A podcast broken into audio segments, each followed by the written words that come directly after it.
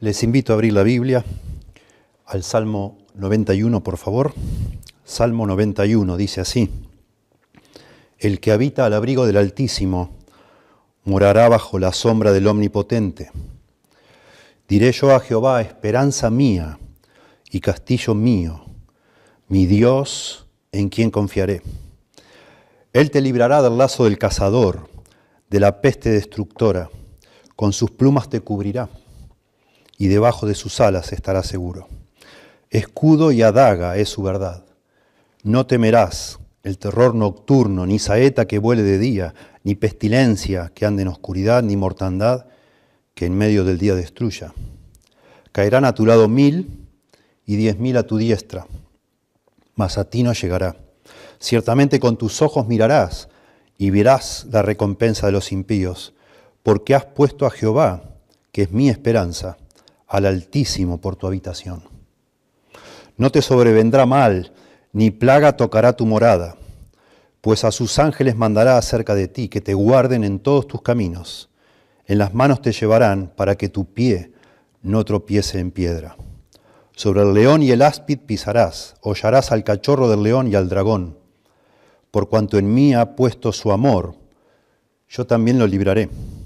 Le pondré en alto, por cuanto ha conocido mi nombre. Me invocará y yo le responderé. Con él estaré yo en la angustia, lo libraré y le glorificaré, lo saciaré de larga vida y le mostraré mi salvación. El Salmo 91 es un, es un salmo para tiempos de, de peligro, para tiempos de encierro. Junto con el Salmo 46, este salmo es el testimonio más impresionante en todo el libro de los salmos de la fuerza que brota de la confianza en Dios. Quizás no haya un retrato más, más, más fuerte, más expansivo de la protección providencial de Dios hacia, los, hacia sus hijos que los que se pintan en estos versículos que acabamos de leer. A lo largo de los años, de las épocas, el Salmo 91 ha ayudado, ha fortalecido a infinidad de creyentes en todo tipo de épocas y en toda clase de circunstancias, de peligros. Este salmo ha alentado a los creyentes a ser fuertes, audaces y valientes. Gracias a la gran energía de su confianza en Dios, nos ayuda a dejar atrás cada temor terrenal y cada duda humana para elevarnos por encima de las realidades deprimentes de la vida a la certeza esperanzadora de una fe que es capaz de soportar y dominar lo que sea que suceda. Para decirlo en pocas palabras, el Salmo 91 nos dice a los creyentes que siempre podemos estar seguros, siempre podemos estar seguros. Sin embargo, este no es un salmo para todos. Ya desde el comienzo del salmo se nos aclara que todas estas promesas preciosas son para aquellos creyentes que están aferrados a Dios, aquellos creyentes que tienen una intimidad con el Señor, que cultivan una, intimidad con el Señor. En la Biblia se habla de los, de los sufrimientos como pruebas. Nosotros en el lenguaje cristiano solemos usar también la palabra prueba. Estoy en medio de una prueba, lo cual significa estoy en medio de un sufrimiento, de una angustia, de un problema y es que los sufrimientos y los problemas son pruebas para nosotros. En un sentido, prueban lo que hay en nuestro corazón, como hablábamos la semana pasada. Estas circunstancias que estamos viviendo, que son únicas en la historia de la humanidad seguramente, prueban a cada ser humano, prueban qué, hay en su interior. Nos hacen saber a cada uno de nosotros si de verdad tenemos una fe en Dios o no la tenemos. Nos hacen ver si nuestro corazón de verdad tiene certeza del perdón y la salvación de Dios o no, si somos creyentes o no. Pero también prueban a un creyente, prueban el corazón de un creyente, porque en la Biblia habla de que si bien todos tenemos la misma salvación, no existen niveles en la vida cristiana en el sentido de que hay alguien más salvo que otro, pero sí en la Biblia se habla de creyentes inmaduros y creyentes maduros de los que son bebés espirituales y los que ya son jóvenes y adultos espirituales. Se nos habla de creyentes fuertes y creyentes débiles. Se habla de personas piadosas, de personas devotas a Dios. Y tengo para mí que un momento como el que estamos viviendo está haciendo de alguna manera salir a flote en cada uno de nosotros que profesamos amar a Dios y ser hijos de Dios, qué tan fuerte es nuestra fe, qué tan profunda es nuestra relación con Dios, qué tanta intimidad tenemos con Él. Y estas palabras del Salmo 91 son justamente promesas para creyentes que experimentan diariamente una intimidad con Dios, que realmente se han refugiado en Dios. Es muy interesante el tono que tiene este salmo, porque este salmo, si bien, como decimos, promete cosas asombrosas a ciertos creyentes en particular, el tono que tiene este salmo es, un tono persuasivo. De hecho, se lo considera un salmo de sabiduría, en el sentido de que trata de enseñarnos algo, te trata de guiarnos el salmo. Y lo que hace este salmo, de hecho, es persuadirnos a los creyentes a buscar a Dios, quizás como nos demos cuenta que no lo hemos buscado todavía. A, buscar a Dios, a tener esa intimidad con Dios que nos va a garantizar ser los recipientes de estas promesas. Este salmo está lleno de instrucción y de exhortación, nos exhorta de una manera muy suave, muy tierna, a que busquemos a Dios, a que, como dice allá en Apocalipsis, que recordemos de dónde hemos caído, nos arrepintamos y hagamos las primeras obras, a renovar un amor con Dios, a avivar nuestra alma, a buscar de nuevo tener esos tiempos preciosos con el Señor, que son lo, único que nos garantiza que en medio de cualquier tempestad vamos a estar tranquilos, vamos a estar seguros, sin temor, sin ansiedad. Es muy interesante la forma en que el salmista organiza su material, porque comienza hablando de sí mismo los primeros dos versículos, después empieza a hablar a los, a los lectores con la segunda persona, con el tú, del versículo 3 al versículo 13, y de una manera asombrosa, muy asombrosa, a partir del verso 14 hasta el 16, el que habla es Dios. Estos cambios en la persona gramatical producen un impacto muy, muy, pero muy particular en este salmo. Lo primero que está diciendo este escritor es, yo estoy seguro, yo, yo estoy seguro porque me aferré al Señor, versículos 1 y 2. A partir del versículo 3 hasta el 13, lo que está diciendo es, tú puedes estar seguro si te aferras a Dios. Y luego aparece Dios, versos 14 al 16, para decir, si te aferras a mí, te garantizo que vas a estar seguro. Tremendo, tremenda la manera, el estímulo que trata de producir nosotros en este tono, como si estuviera de alguna forma vendiéndonos algo, como tratando de convencernos a nosotros que el mejor curso que podemos tomar en la vida es aferrarnos con todas nuestras fuerzas a Dios. Yo me aferré a Dios y me sucedió todo esto. Tú te puedes aferrar a Dios y debes aferrarte a Dios y te va a suceder todo esto. Y luego aparece Dios mismo a decir, aférrate a mí y yo te prometo que todo esto va a suceder. Precioso. La segunda parte del Salmos, versículos 1 y 2, entonces sería, yo me aferro a Dios, versículos 3 al 13, tú te debes aferrar a Dios, versículos 14 al 16, aférrate a mí, dice Dios. La segunda parte, que es la más extensa, versículos 3 al 13, intencionalmente han movido al verso 9 el, desafío para aferrarnos a Dios. Cada una de las partes tiene entonces, podríamos decir así, una condición y una promesa.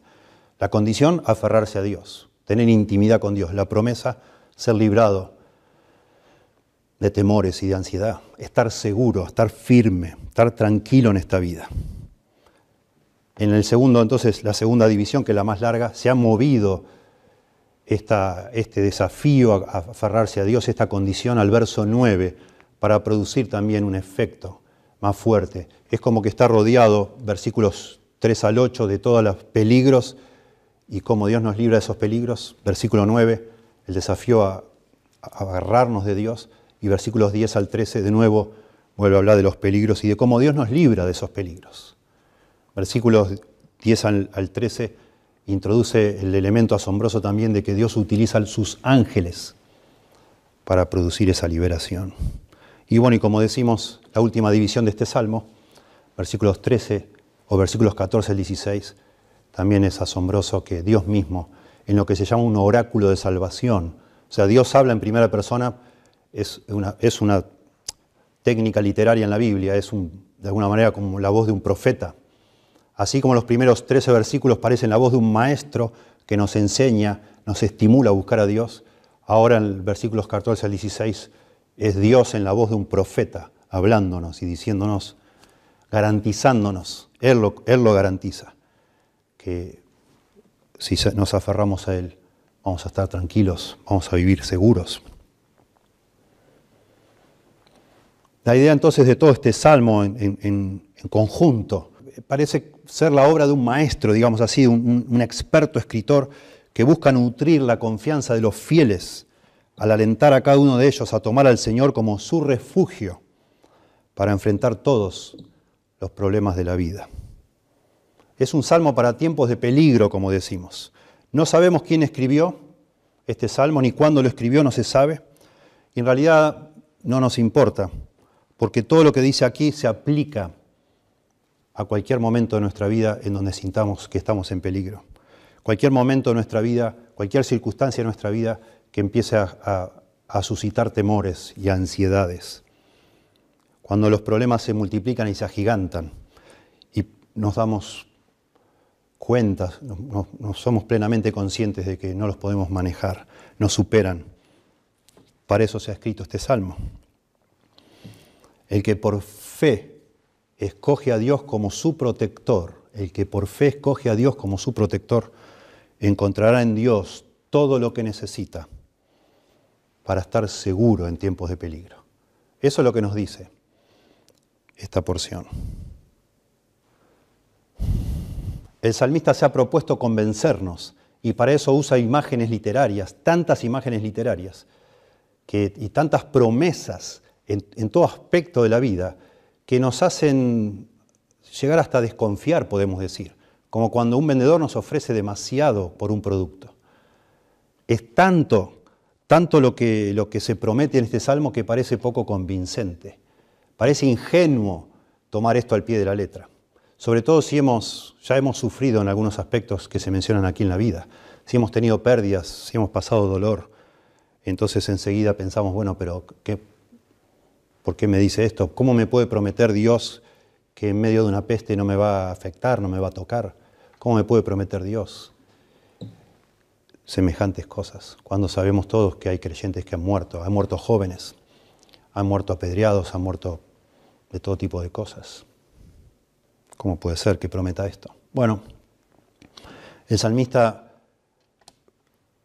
quiere mostrarnos lo que Dios es capaz de hacer con nosotros. Y de hecho también sabemos de muchos creyentes a lo largo de la historia que han sido librados de formas asombrosas, milagrosas, sobrenaturales, divinas, de muchos peligros que no tienen explicación. Y el salmista lo que quiere hacer entonces es mostrarnos lo que Dios puede hacer por nosotros para alentar nuestra confianza en Él, alentar nuestra fe. Vamos a hacer un análisis de este salmo y luego al final entonces meditaremos en cómo se debe y cómo no se debe usar o aplicar este, este, esta porción de las Escrituras. Entonces, dicho de forma muy simple, el mensaje de este salmo que este salmo nos quiere dejar a nosotros es que el creyente que busca comunión íntima con Dios vivirá seguro. El creyente que busca comunión íntima con Dios vivirá seguro. En primer lugar, versículos 1 y 2. Yo estoy seguro, dice el salmista, porque me aferré al Señor. Yo estoy seguro porque me aferré al Señor. Versículo 1. El que habita al abrigo del Altísimo morará bajo la sombra del Omnipotente. Diré yo a Jehová, esperanza mía y castillo mío, mi Dios, en quien confiaré.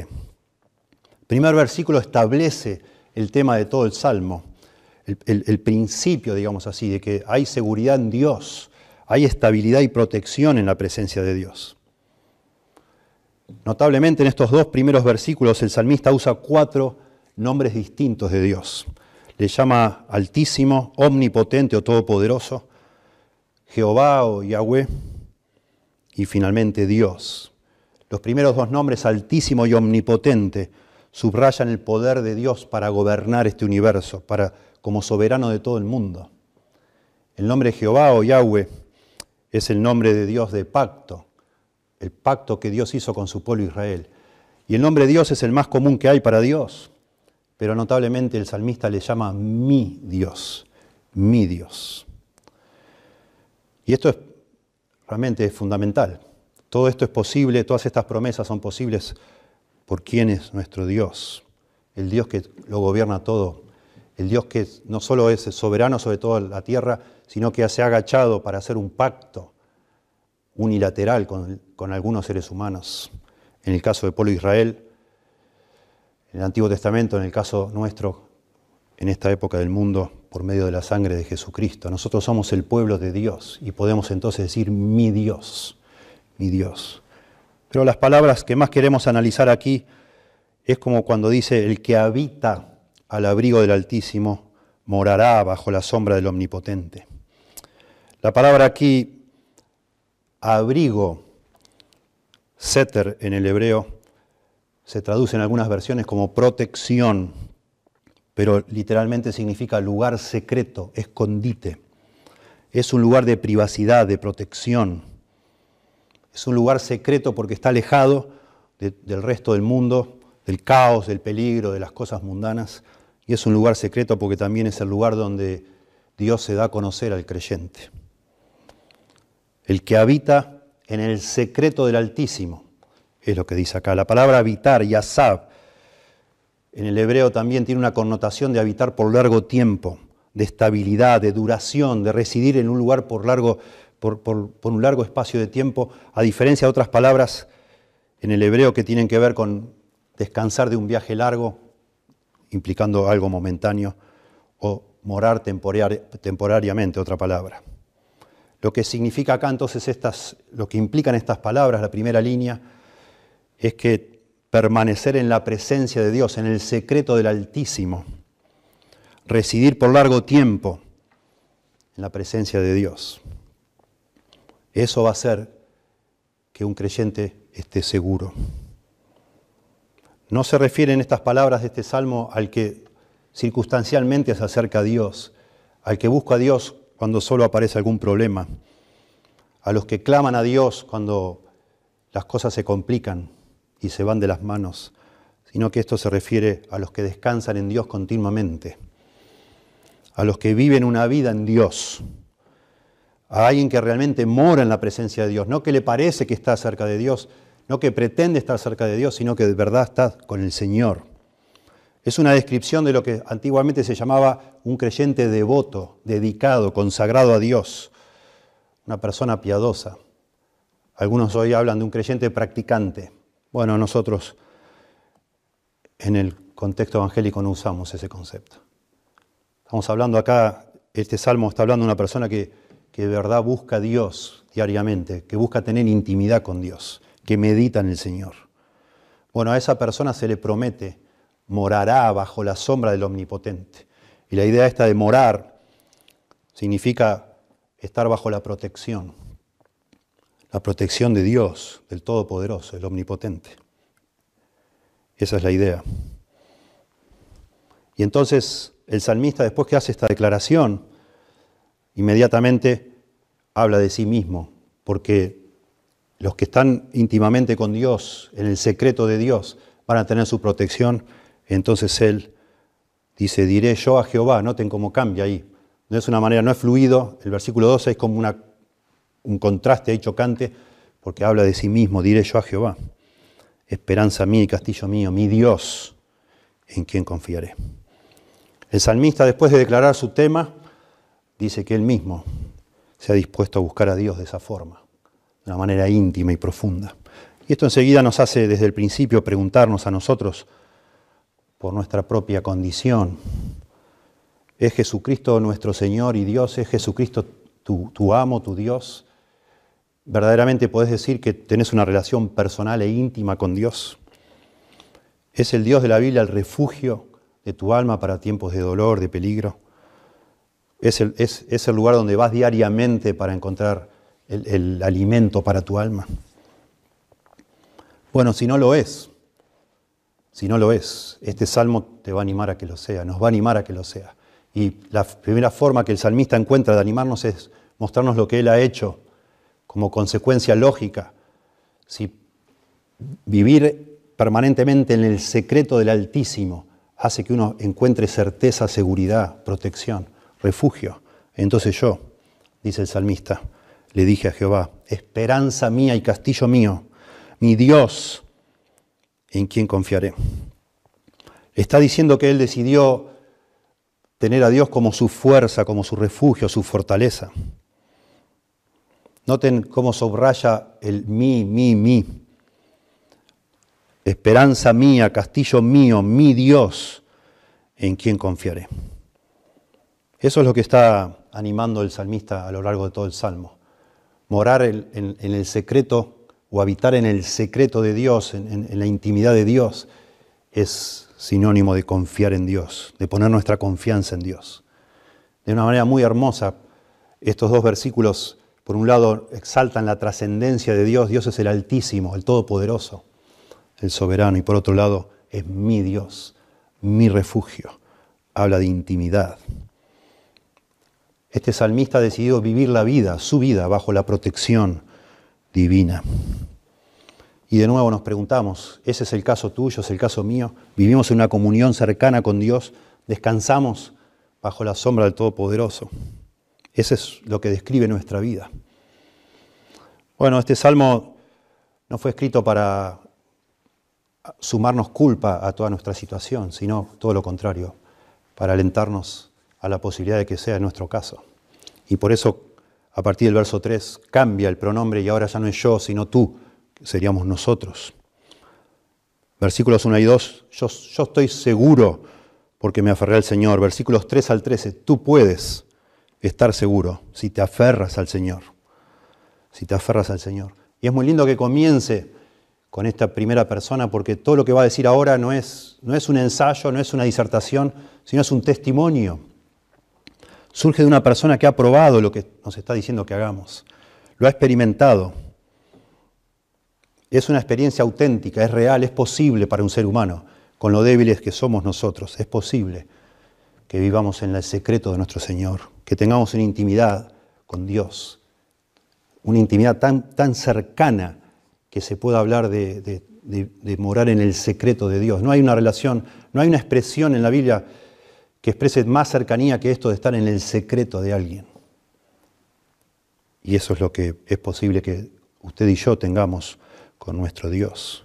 Y entonces la forma que el salmista nos va a motivar a buscar esa comunión íntima con Dios es enumerar toda una, serie de peligros y cómo Dios nos puede librar de ellos. Muy interesante la, clase de peligros que menciona aquí. Es muy, muy, muy llamativo. Primero, algunos han visto que aquí la mayoría de estos peligros son peligros que aparecen de una manera inesperada, sin ser vistos, sin, aviso previo, digamos así, y que afectan tanto a fuertes como a débiles. Son peligros que nos hacen sentir indefensos frente a ellos. Podríamos llegar a decir, si bien estas listas tienen más que ver con la realidad cotidiana del pueblo de Israel en la época que fue escrito, en la antigüedad, no tienen tanto que ver con nosotros, creyentes del siglo XXI. Sin embargo, todavía funcionan para anclar en nosotros nuestra alma en, la ansiedad de la vida cotidiana. Todas estas cosas las podemos comprender cualquiera de nosotros y podemos entender que detrás de cada una de ellas hay, hay, hay ansiedad, hay temores. Lo que tienen en común todos estos peligros, desde el 3 al 13, es que todos producen ansiedad. Todos hacen, todos estos peligros hacen que aún un creyente luche con el temor, luche con sus pensamientos, luche con estar tranquilo en el Señor, en los brazos del Señor. Entonces en el verso 3 empieza y dice, Él, Dios, te librará del lazo del cazador, de la peste destructora. Aquí de nuevo habla del, probablemente no en forma literal, del lazo de un cazador. Yo no sé, probablemente había en algunos lugares muchos lazos escondidos, pero aquí lo que habla es de, trampas, de, planes hechos para hacer que alguien caiga, para atrapar a alguien. Y es muy gráfico, por supuesto, imaginarnos un lazo que se esconde para atrapar un animal, para agarrarlo de manera este, imprevista, una trampa. Bueno, Dios dice acá, Él nos va a librar de cualquier trampa que alguien quiera hacer contra nosotros, cualquier conspiración. Hoy se habla mucho de las conspiraciones, teorías conspirativas. Bueno, es lo que es, digamos, de alguna manera lo que insinúa este versículo. Dios nos libra de cualquier tipo de, plan orquestado contra nosotros, el lazo del cazador. Noten que dice que los librará, no que nos evitará. En algunos casos es posible que uno caiga en alguna de esas dificultades planeadas contra uno, pero Dios nos va a librar de ellas. Y agrega de la peste destructora, la pestilencia devoradora, literalmente dice acá. De nuevo, lo va a volver a repetir dos veces más, este asunto de la peste. todo, lo que tienen, todo lo que tiene en común esta lista son cosas que realmente nos superan, que no las podemos, por más sabios que seamos, no las podemos evitar. Necesitamos que Dios nos ayude. En el verso 4 interrumpe esta lista de problemas, como vamos a ver con lo que sigue, como si el salmista se, detiene como si hubiera pensado que se olvidó de recalcar algún asunto, porque vuelve a hablar de no tanto de los peligros, sino de Dios, de la certeza y la protección de Dios. Y se resaltan dos aspectos de esta protección de Dios. En primer lugar, la ternura. Noten cómo dice el verso 4, con sus plumas te cubrirá y debajo de sus alas estarás seguro. Con sus plumas te cubrirá y debajo de sus alas. Son dos referencias que por supuesto enseguida nos hacen pensar en, una mamá, en, un pájaro, en, algún ave, la relación de un ave con sus pichones. Es muy interesante porque la mayoría de las de las metáforas aquí, de, los usos literarios, tienen que ver con figuras militares.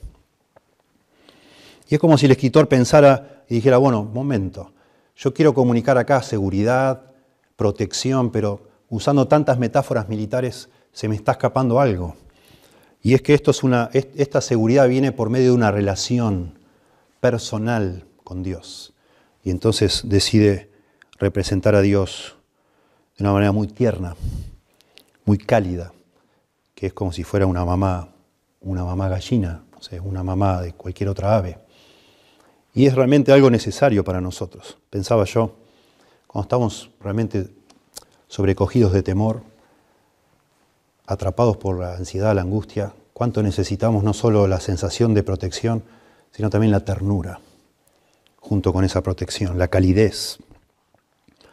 Necesitamos como a veces sentimos como la necesidad de que alguien nos abrace.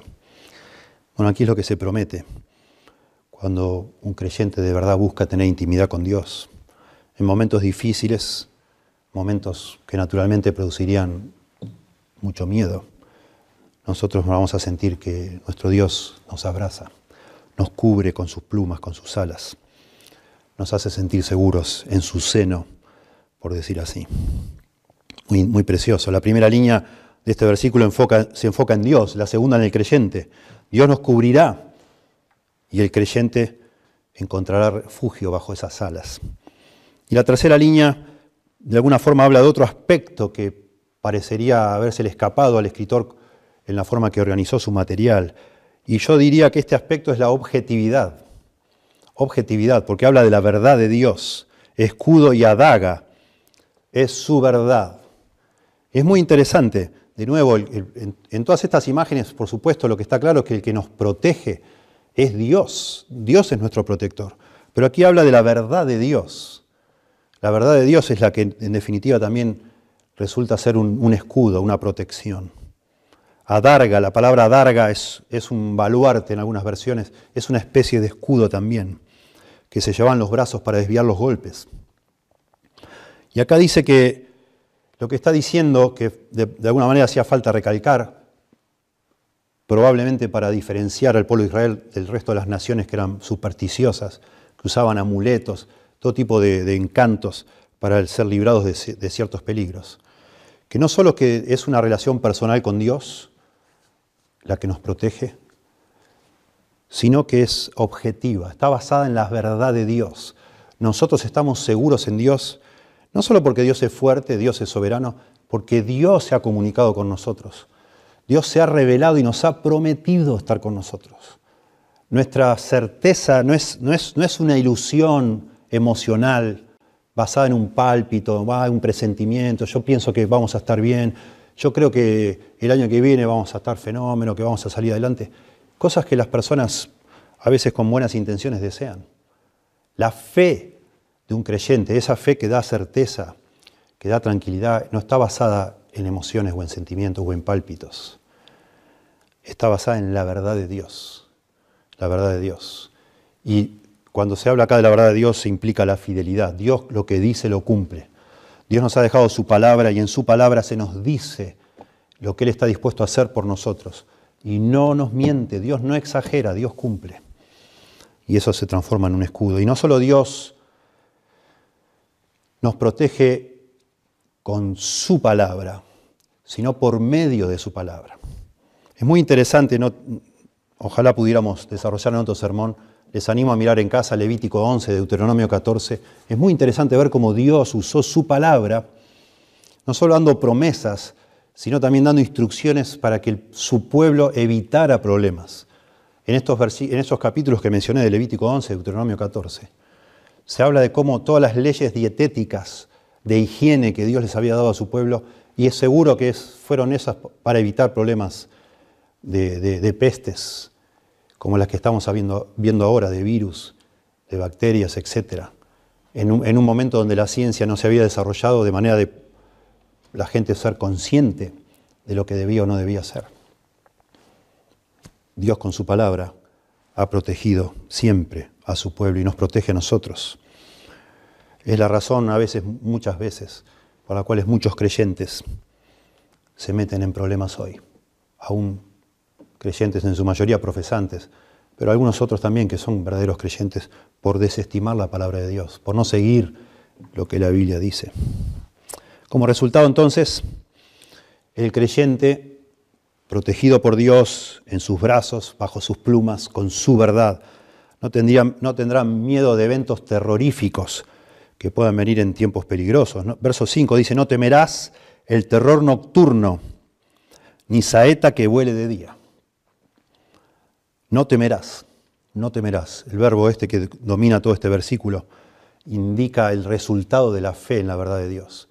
Cuando ponemos nuestra fe en Dios, se nos va el temor. Es notable en la Biblia, llama mucho la atención, que el mandato que más se repite en la Biblia, contrariamente a lo que alguno podría pensar, no es amarás a Dios, no es amarás a tu prójimo, no es tampoco sed santos, el mandato más repetido en toda la Biblia es no temáis, no temáis, no temáis. 40 veces en toda la Biblia se nos dice no temáis, no temáis. Y eso nos habla mucho, nos habla mucho de cómo es el mundo en el que vivimos, por supuesto, lleno de dificultades después de la caída de Adán y Eva por causa del pecado.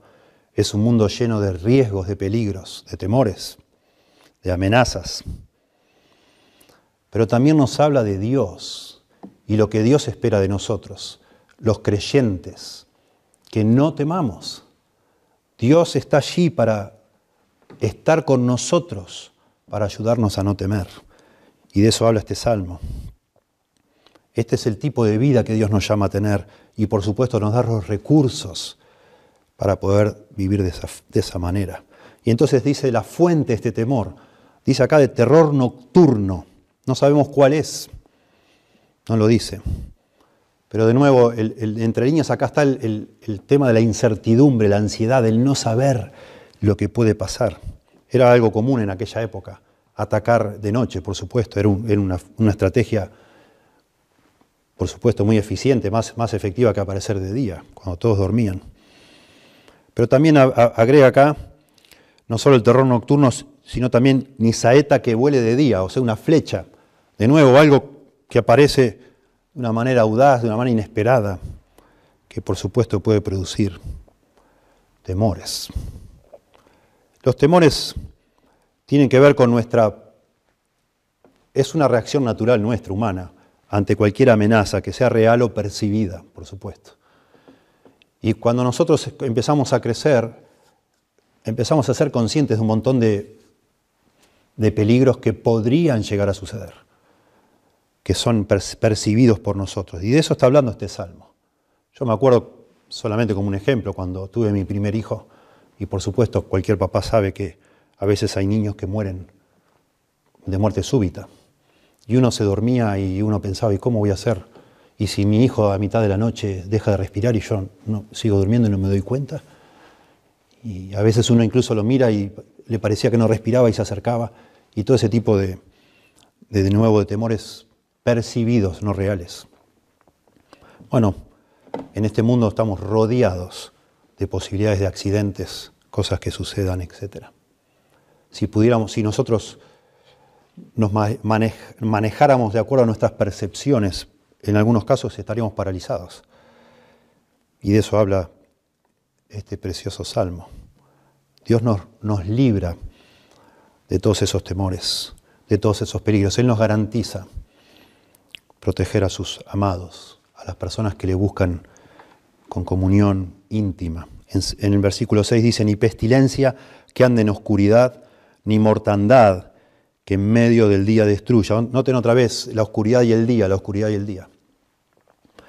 Quizás usando como una forma de abarcar todo el tiempo y en este caso, claro, son una peste, es algo invisible, que no importa si es de día o es de noche, con más, por más luz que tengamos, igual no, no podríamos ser capaces de entender o de ver y personifica acá a una peste, a una epidemia, como algo que camina, que anda en la oscuridad, dice acá, como algo que viene, un destructor que viene acechando y se va acercando por la noche. En la, antigüedad pensaban en muchas ocasiones como de un demonio, un ángel destructor que traía esas, esas pestilencias, esa mortandad. Y aún de día, cualquier momento una enfermedad tan destructiva, no interesa cuál sea, ¿no? pero que arrasa con una población completa. Versículo 7 habla de la, del alcance de semejante devastación. Dice, caerán a tu lado mil y diez mil a tu diestra, mas a ti no llegará. Bueno, es lo que hablábamos al principio de estas promesas que parecen demasiado excesivas.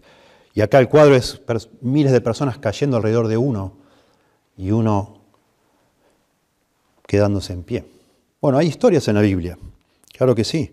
Una historia asombrosa es cuando allá eh, se nos cuenta en Isaías, el rey Ezequías estaba rodeado por Senaquerib y todo su ejército y era inminente que iban a conquistar Jerusalén y una mañana amanecen todos muertos por una peste, justamente.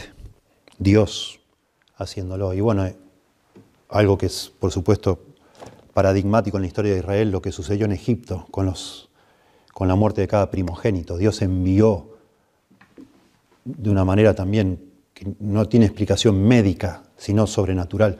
Dios envió la muerte al primer hijo de cada egipcio, pero a los israelitas no los mató, que pintaban con la sangre en el día de la primera Pascua, pintaban con sangre el dintel de la puerta y a ellos no les alcanzó. Bueno, por supuesto, quien leyera este salmo pensaría inmediatamente, en las pestes en Egipto. No solo los primogénitos, aún el ganado. Cuando una de las plagas mató todo el ganado egipcio, el ganado que tenía el pueblo de Israel quedó en pie. Y eso está prometiendo aquí. Y el verso 8 agrega un detalle que es inquietante, que los que van a perecer por esas plagas son personas a las que Dios quiere castigar. Dice, ciertamente con tus ojos mirarás y verás la recompensa de los impíos. Lo que está diciendo acá entonces es que Dios va a librar a sus amados cuando la causa de esa calamidad sea un castigo. Dios no va a castigar a las personas que Él ama. Notablemente, para poner esto también en, balance, en el libro de Deuteronomio capítulo 27 y 28, se advierte al pueblo de Israel, especialmente en el capítulo 28, que si Israel un día dejara de ser fiel a Dios, Dios enviaría a ellos todo tipo de calamidades, entre ellos pestes, que aquí se mencionan, como castigo, para, de nuevo, como hablamos la semana pasada, para despertarles a ellos y provocarles al arrepentimiento, para que le busquen a Dios de todo corazón. ¿Parece exagerado esto? Bueno, no lo es. No solo tenemos la Biblia para enseñarnos por medio de tantos episodios históricos, que así sucedió en muchísimos casos, sino también nuestra propia experiencia. ¿Qué cristiano no puede dar testimonio de, de muchas liberaciones asombrosas de parte de Dios? Toda nuestra vida está llena de liberaciones, de peligros. Algunos lo sabremos recién cuando estemos en el cielo. Sabremos de cómo Dios evitó que nos pasaran ciertas cosas. Pero aquí la Biblia nunca exagera. Por supuesto que Dios es capaz. Si no fuera Dios capaz de librarnos de cualquier tipo de situación, ¿qué clase de Dios sería? ¿En qué Dios estaríamos confiando? Sería producto de nuestra imaginación, pero no el verdadero Dios de la Biblia. Y el verso 9 entonces estratégicamente pone aquí la condición otra vez, que ya la habíamos visto en el verso 1, pero ahora en esta segunda sección del Salmo nos está hablando a nosotros que nos quiere convencer el salmista de que nos aferremos a Dios. Y el verso 9 dice, porque has puesto a Jehová, que es mi esperanza, dice el salmista, al Altísimo por tu habitación. Repite el mismo concepto del verso 1. El que habita al abrigo del Altísimo morará bajo la sombra del Omnipotente. Todas estas cosas que acabo de enumerar, dice el salmista, del 3 al 8, van a sucederte a ti. Dios te va a librar porque has puesto a Jehová, que es mi esperanza, dice el salmista. La palabra esperanza ahí se refiere a mi refugio, al Altísimo por tu refugio. La palabra habitación ahí también tiene la idea de refugio. La Biblia de las Américas dice, porque has puesto al Señor, que es mi refugio, has hecho del Altísimo tu habitación, tu morada. Y entonces de nuevo comienza o, continúa ahora con las plagas o con, peligros, con, con motivos de ansiedad y cómo Dios libra. Verso 10, no te sobrevendrá mal, ni plaga tocará tu morada. No te sobrevendrá mal. Es paralelo aquí a la peste. Y cuando habla de morada en las casas, es evidente una referencia a las habitaciones, a las moradas de los israelitas en Egipto cuando el ángel de la muerte pasó de largo y no entró en esa casa, porque estaba el dintel de la puerta pintado con sangre. Dice Éxodo 12, 23, porque Jehová pasará hiriendo a los egipcios, y cuando vea la sangre en el dintel y en los dos postes, pasará Jehová aquella puerta, y no dejará entrar al heridor en vuestras casas para herir. Y todos los que no creyeron al Señor, tanto egipcios como a lo mejor hebreos que pensaron que era una tontería lo que Moisés les estaba diciendo. Fueron golpeados con la peste y murieron sus hijos. Lo mismo dice con el ganado, ya hemos mencionado en Éxodo 9:4, que Dios no iba a tocar el ganado, que lo separen, porque Dios iba a matar solo al ganado de los egipcios.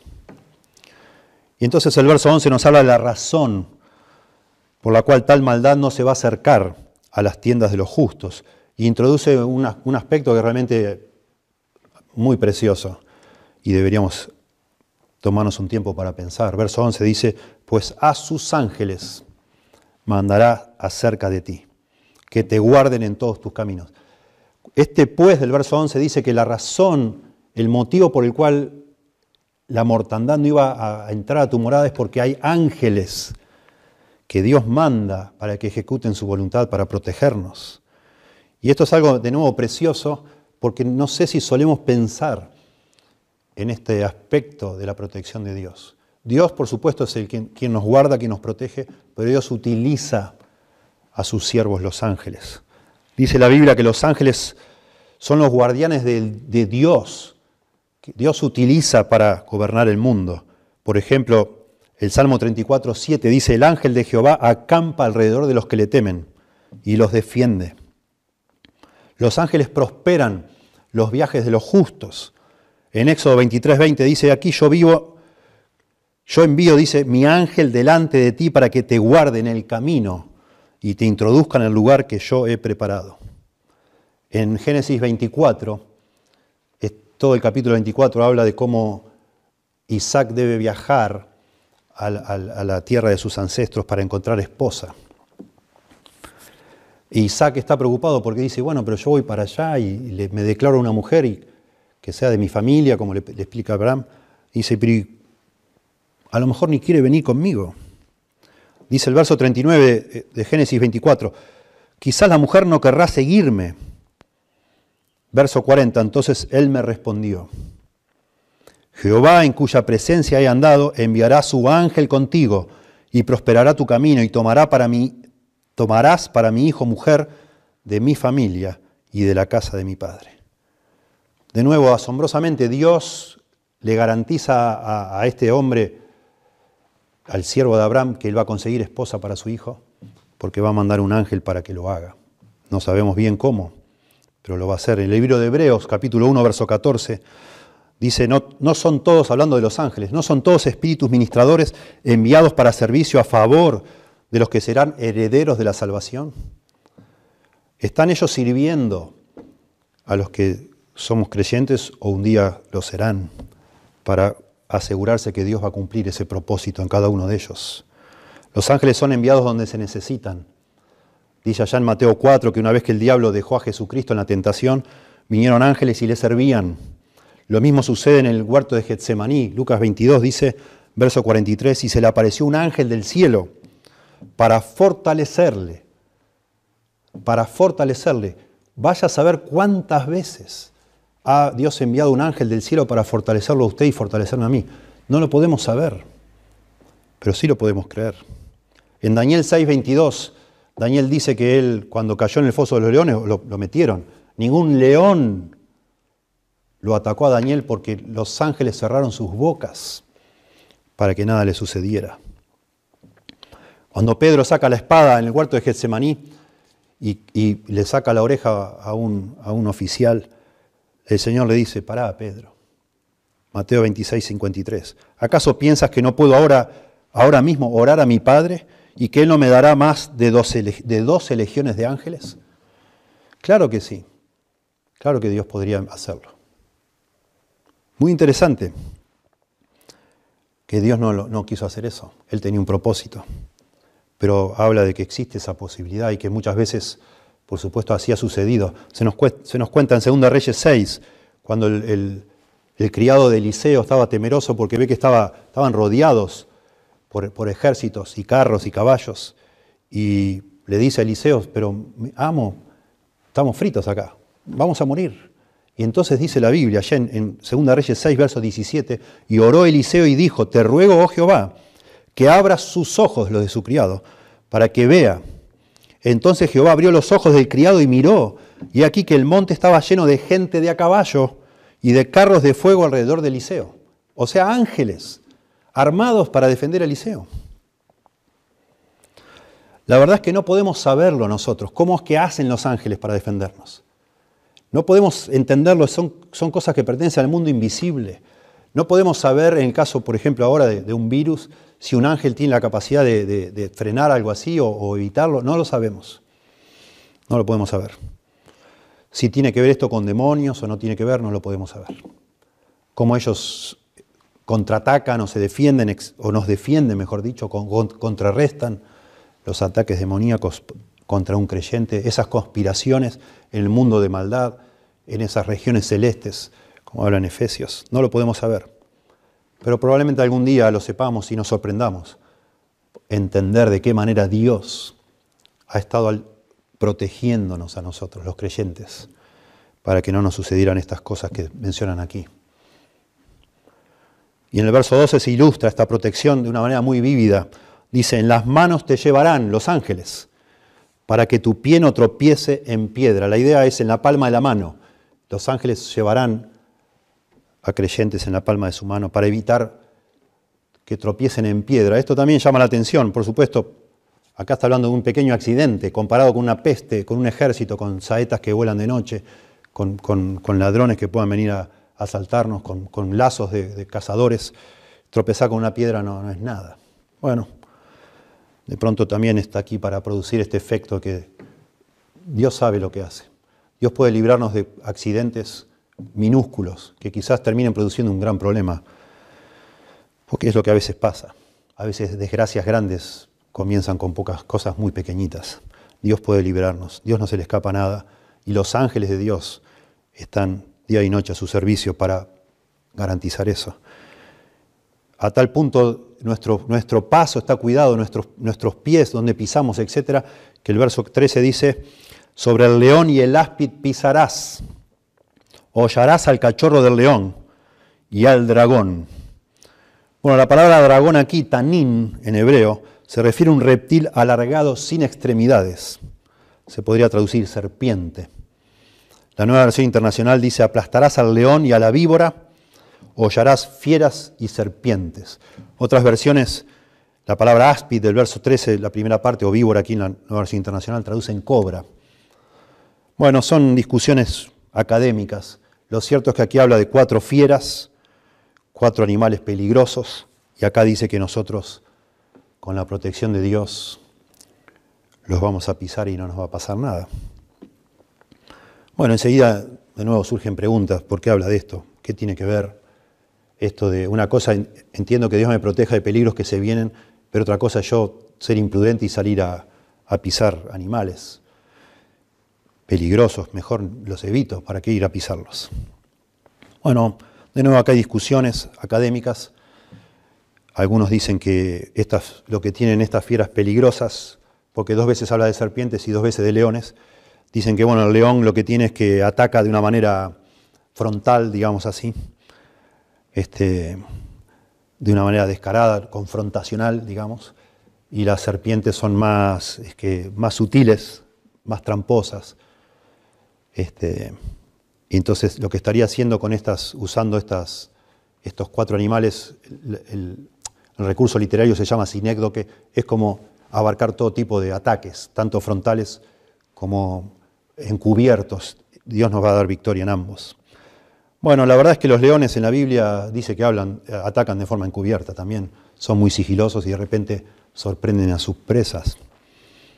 Algunos ven aquí una posible referencia a a peligros espirituales, a, demonios que tienen que ver más con el, mundo invisible.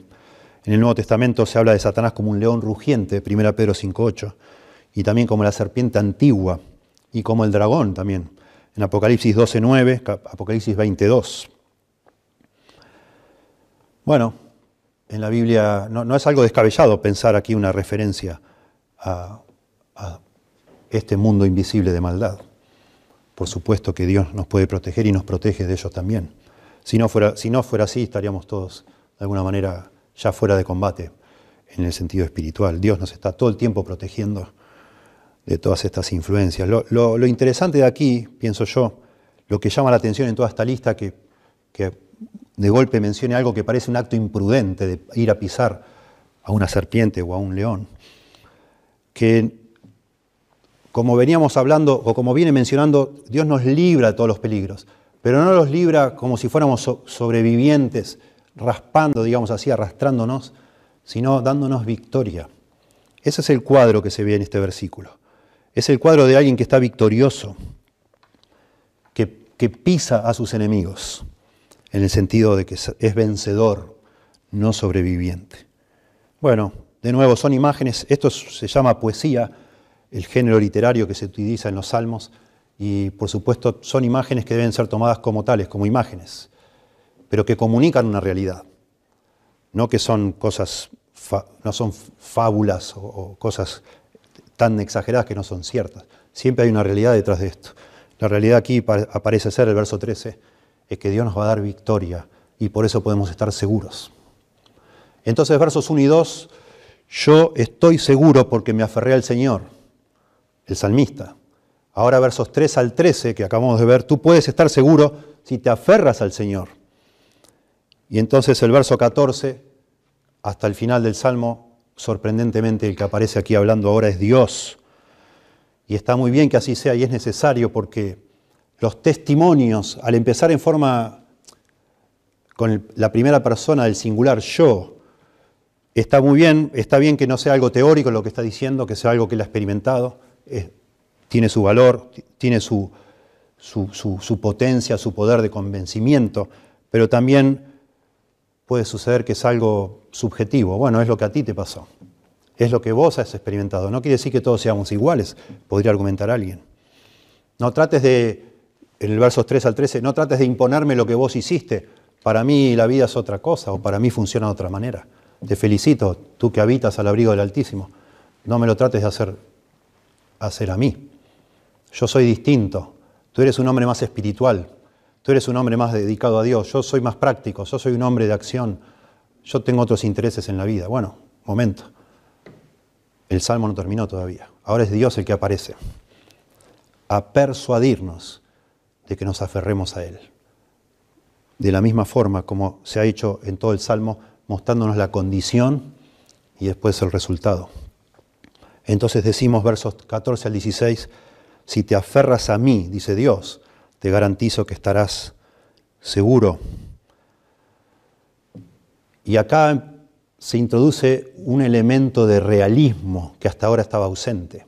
Hasta ahora las promesas parecían demasiado, demasiado grandes para parecer verdad. Aquí Dios, el que habla Dios, introduce un, un elemento de realismo y es que los creyentes sí sufren angustia, los creyentes sí pasan por problemas. La promesa de este salmo es que Dios nos va a librar, no que va a evitar que los pasemos. Pero antes de enumerar las promesas, asombrosamente aquí Dios da ocho promesas, ocho promesas en tres versículos. Dios promete librar, libraré, pondré, pondré en alto, responderé, estaré con él, rescataré, honraré, lo satisfaré y le mostraré mi salvación. Ocho promesas todas juntas. Pero antes de mostrar estas promesas, lo que hace Dios es enfatizar de nuevo la condición, o sea, la fe del creyente, la relación del creyente con Dios. Porque dice el verso 14, por cuanto en mí ha puesto su amor, yo también lo libraré. Le pondré en alto por cuanto ha conocido mi nombre. Esto es una, también un recurso literario, se llama, se llama quiasmo empieza el versículo y termina con el mismo asunto que es la fe del creyente, lo que el creyente hace. Acá dice dos cosas del creyente. Ha puesto en Dios su amor y lo ha conocido por nombre. Y de nuevo es un énfasis maravilloso. Este, esta persona no tiene una fe simple, sencillita. No es una persona que se acuerda en Dios, de Dios los domingos, no es un cristiano dominguero, digamos así. Es una persona que se ha dedicado a Dios, que tiene devoción por Dios, otra vez, que tiene un sincero amor. Acá dice, en mí ha puesto su amor.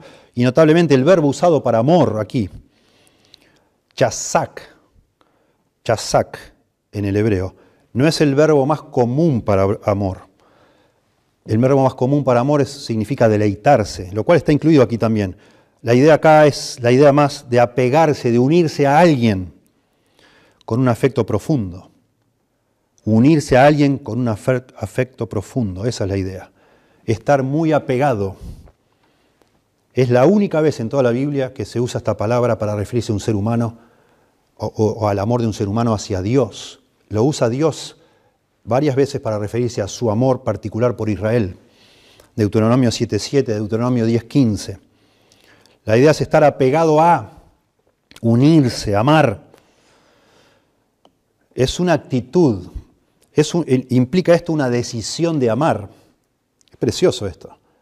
Pero ojo, también hay que leerlo siempre en contexto de la Biblia. La Biblia dice que nosotros amamos a Dios, porque Él nos amó primero.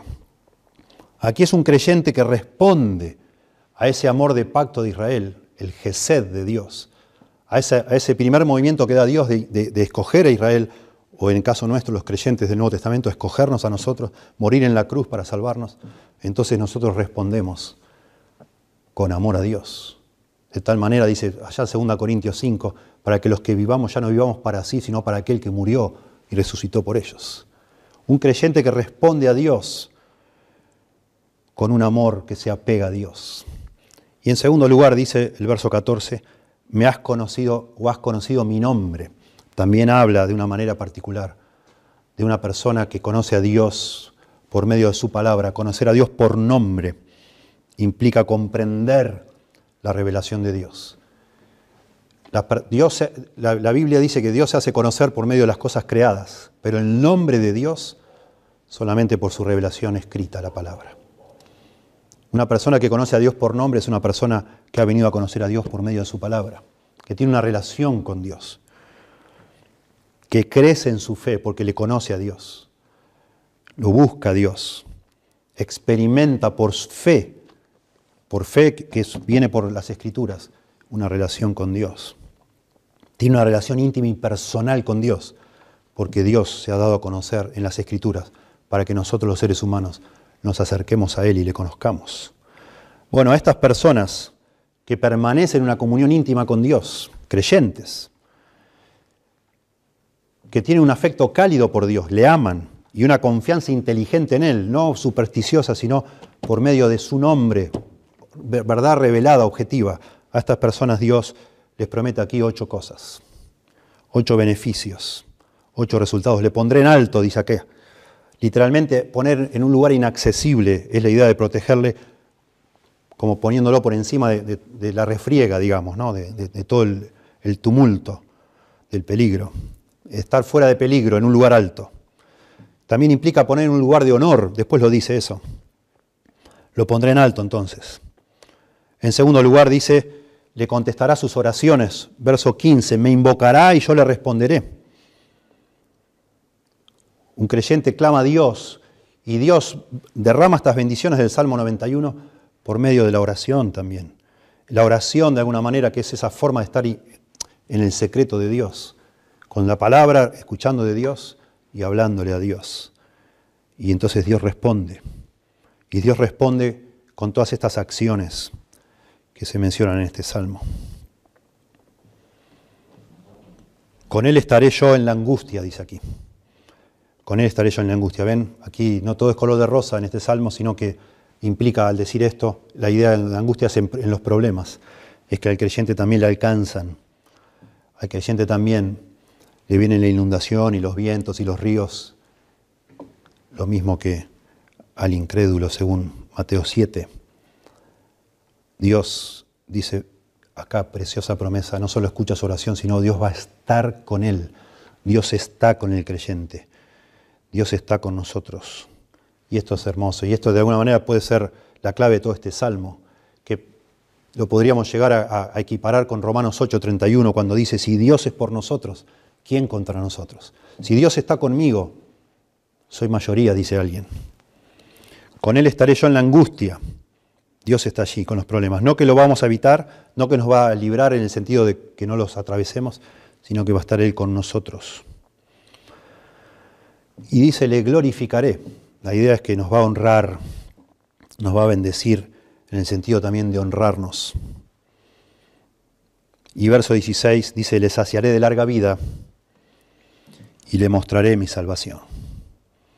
Bueno, este, este motivo de, dar larga vida es un motivo muy común en el Antiguo Testamento como el equivalente a, tener bendición de parte de Dios. Dice la nueva versión internacional, le colmaré con muchos años de vida y le haré gozar de mi salvación. Cuando acá dice le mostraré mi salvación, algunos estudiosos creen que la palabra mostrar viene de una raíz que tiene que ver con gozar, con satisfacer, con, tener de alguna manera darle la, la, capacidad o la posibilidad de disfrutar de algo. No, no, probablemente no sea el caso acá, porque también hablaba el verso 8 que le iba a mostrar, iba a ver, el creyente iba a ver cómo caían miles y diez miles y Dios iba a castigar a los malos. Aquí habla de que va a ver, los creyentes vamos a ver la salvación. Se nos va a dar largos, largos días, lo cual implica bendición de Dios y se nos va a hacer ver nuestra salvación. Nuestra salvación es algo que viene en el futuro, que cuando el día que nos toque morir a los que estamos seguros de que el Señor nos ha perdonado por medio de la sangre de Cristo, se nos hará ver esa salvación. Pero cuando acá dice, le haré ver mi salvación, son promesas terrenales. La idea es que a los creyentes en algunos momentos Dios nos permite hacernos ver que somos sus escogidos, por medio de distintas circunstancias por este trato particular, especial que Dios tiene en momentos difíciles con nosotros, Dios nos confirma que somos de sus, de sus escogidos, somos de los salvos. Son promesas terrenales aquí. Lo cierto es que en la Biblia se habla de creyentes que han muerto jóvenes, que no, se les han dado largos, no se les han prometido, o, se les ha prometido, pero no todos han tenido vidas largas, digamos así, lo mismo vemos en el Nuevo Testamento. Y sabemos por nuestra experiencia que hay creyentes que mueren jóvenes por distintas razones. Y esto nos lleva entonces a, la conclusión de este sermón, de este, de este precioso salmo. ¿Cómo lo aplicamos a nuestra vida. ¿Cómo, se usa, ¿Cómo se debe usar este salmo? ¿Cómo debemos entender estas promesas de protección? Debemos tener mucho cuidado en cómo aplicamos este salmo a nuestras vidas. Este salmo en sí mismo representa un peligro, debido a que da garantía de seguridad en, tan amplia, en tantos aspectos de la vida. Se puede prestar a un mal uso este salmo. Se puede, puede, puede convertirse este salmo en, en una excusa para que nuestra fe se transforme en una superstición, digamos así. En el judaísmo antiguo y en el cristianismo se han usado fragmentos de texto de este salmo, puestos en amuletos, que se creían que tenían una especie de protección mágica para quienes los usaban. Imagínense ustedes, con este énfasis en que se le va a uno a evitar que una peste lo toque, que van a caer personas a un lado y al otro y a uno no le va a pasar nada, etc.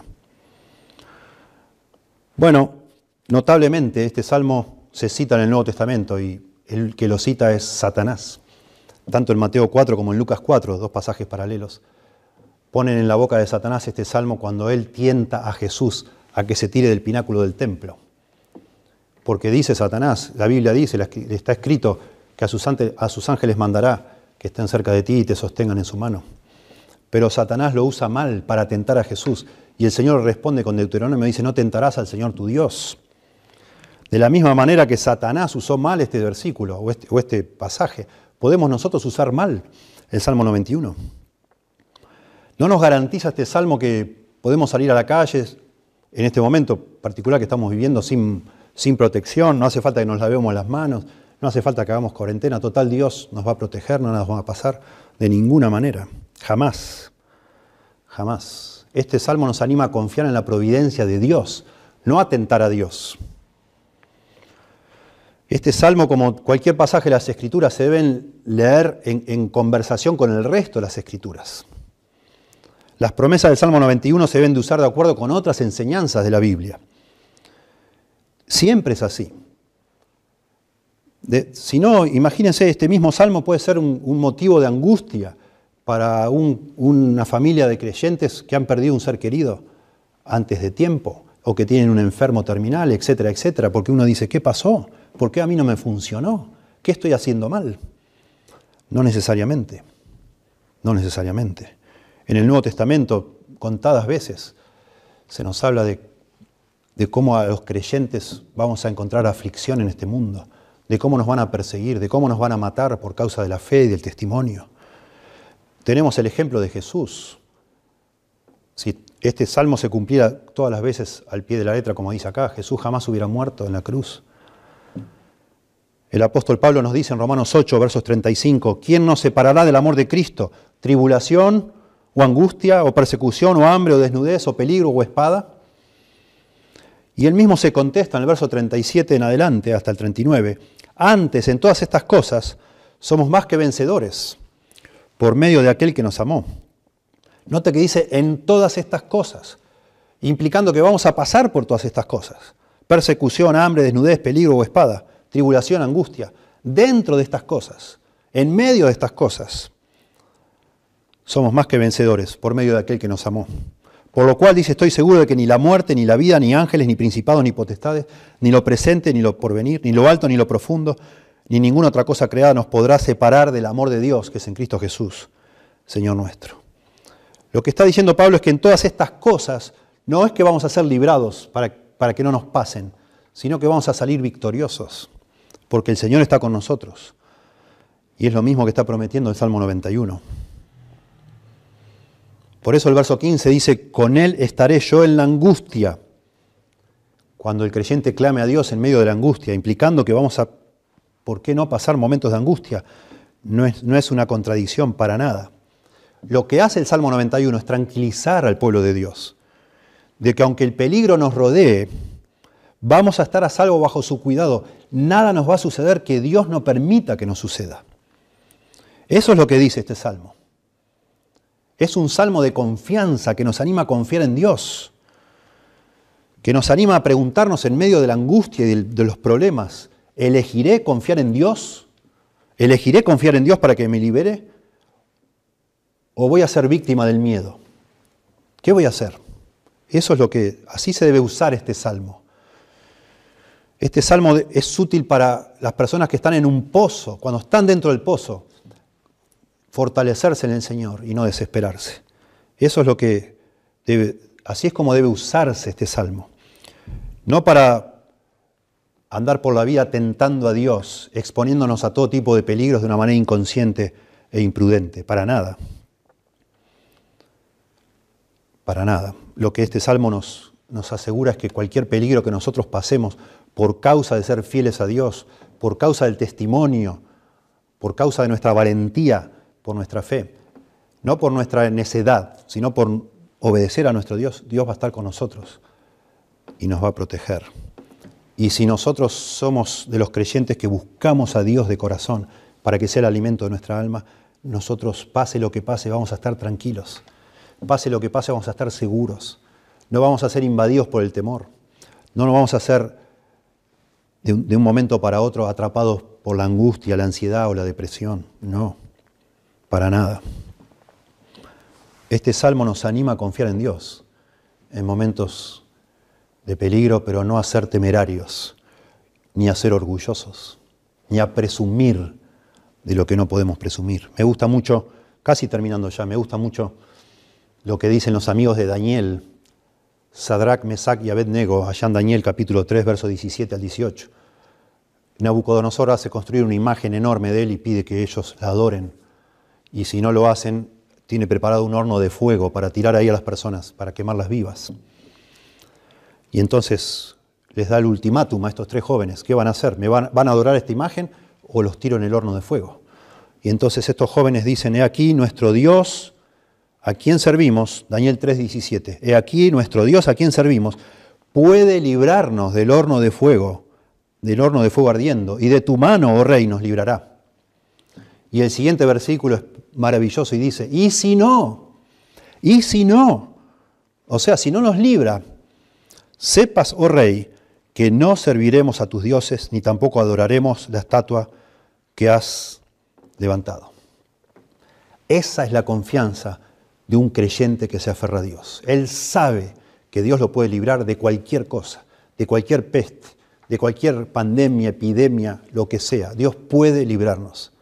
Pero si no lo hace, porque Dios sigue siendo soberano y Él hace lo que quiere, y ni, ningún creyente puede presumir de manera orgullosa, arrogante, de lo que va a hacer o no va a ser Dios. Si no lo hace, igual el creyente va a estar confiado. Confiado de que ningún mal le va a llegar, porque a los, creyentes no les suceden males.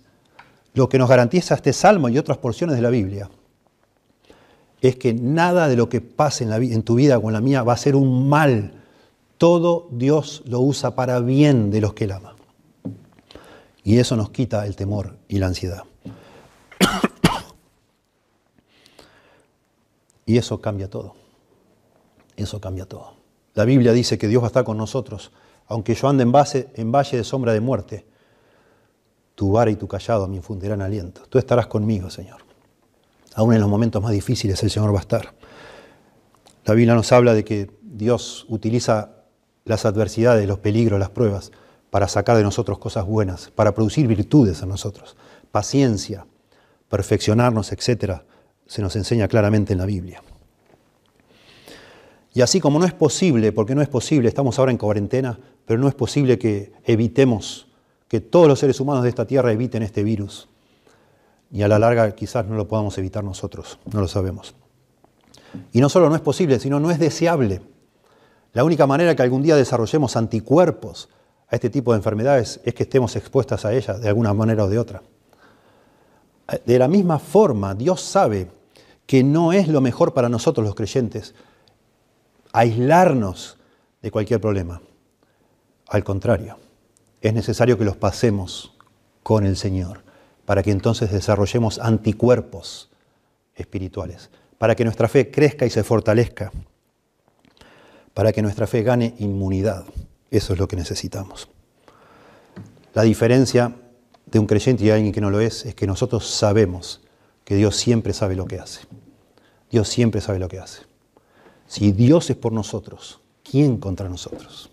Te damos gracias, Dios, por tu palabra, por favor, ruego por mis hermanos que escuchan, que quizás han lentamente, quizás por mirar tantas noticias, porque es inevitable, Señor. Estamos en una situación para nosotros única en, nuestra experiencia de vida. Quizás algunos estamos, están sumidos en la angustia, la ansiedad, el temor, de distintas formas. Te ruego, Dios, por favor, que utilices tu palabra para darnos coraje, valor. Porque lo, contrario, al, lo contrario al temor no es el coraje, es la fe, es la confianza en ti, Señor. Que tu palabra produzca en nosotros esa confianza que necesitamos en este momento, Dios. Y por supuesto oramos por las personas que hoy se están debatiendo entre la vida y la muerte, haciendo esfuerzos exagerados aún para respirar, Señor. Rogamos por cada uno de ellos que de alguna manera o de otra tú tengas misericordia para que les, ellos puedan confiar en ti, Señor. Sea porque alguien se acerca a hablarles o porque tú les traes a la memoria lo que alguna vez alguien les habló sobre lo que hizo Cristo en la cruz, sobre ese sacrificio infinito que sucedió en la cruz del Calvario, cuando